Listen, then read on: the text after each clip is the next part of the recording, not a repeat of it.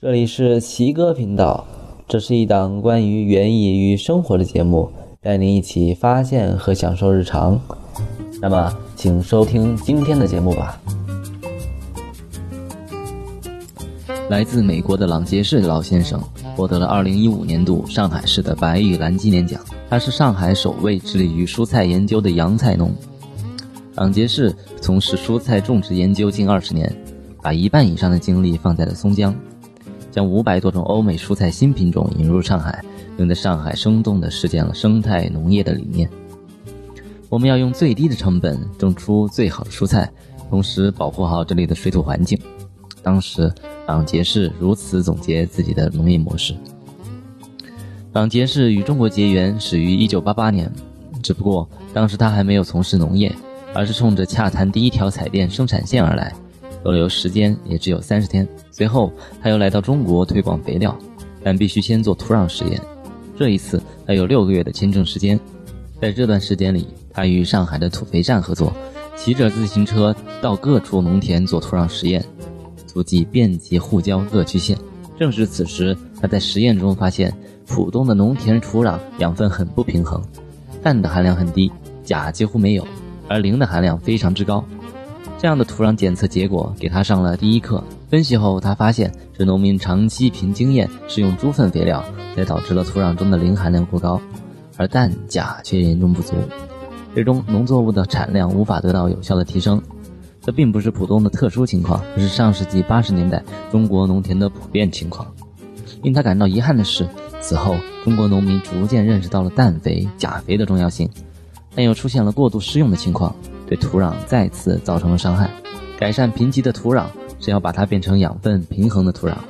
一九九二年，朗杰士开始创业，在上海当起了菜农。他用自己的种田实践来摸索到底如何修复土壤，如何平衡土壤的养分，形成可持续的土壤，从而让土壤可以为人类服务更长的时间。他认为，把美国的种田经验搬到中国来一点用也没有，因为中国和美国的土壤情况完全不同。他比较认可中国人喜用农家有机肥的传统习惯，认为这对改善土壤板结有作用。但他同时又通过实验指出，要想有机肥在农田里发挥作用，必须先发酵半年到一年，否则即便施到田里了，发挥的效果也不大。因此，在自己的农场里，朗杰士一边坚持施用发酵过的农家肥，一边积极实践测土配方、精准施肥。每次施肥之前，先测一测土壤的成分，然后缺啥补啥。他的农场还进行垃圾分类，使得物尽其用。农场里见不到随意丢弃的农作物残枝剩叶，因为它们全部进入了沤制池发酵，被制成了有机肥。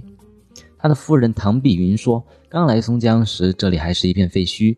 他们夫妇俩昼夜劳作，清理出了八吨垃圾，之后又进行垃圾分类，把可用作蔬菜绿肥的树叶、杂草等堆放一边，把碎石子捡出来铺路。”把泥土垫到地势低洼的田地里去。那么，生活在城市中的我们，对于生活的垃圾该怎么分类呢？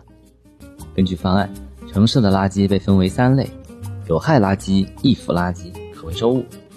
有害垃圾啊，包括杀虫剂、消毒剂，还有及其包装物，一些废药、废温度计、废血压计，一些废弃的油漆溶液或者包装，废的荧光灯管、废的胶片、废电池。这些都属于有害垃圾。至于易腐垃圾，包括蛋壳等餐厨垃圾，以及禽畜的产品内脏，还有蔬菜瓜果、腐肉、碎骨这些。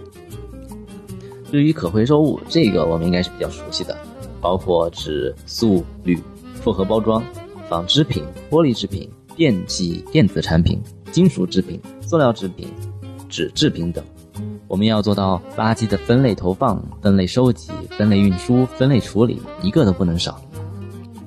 在家里要不能怕麻烦，至少设置干湿两个垃圾桶，将厨余的垃圾滤掉水分，作为湿垃圾单放；把干垃圾细化分类，按可回收、有害垃圾分类放。最后将不同的垃圾投入不同的分类垃圾桶回收，提前做好垃圾分类的准备。这样，等到你所在的城市被幸运的选中后，才不至于被问到你是什么垃圾时慌了手脚。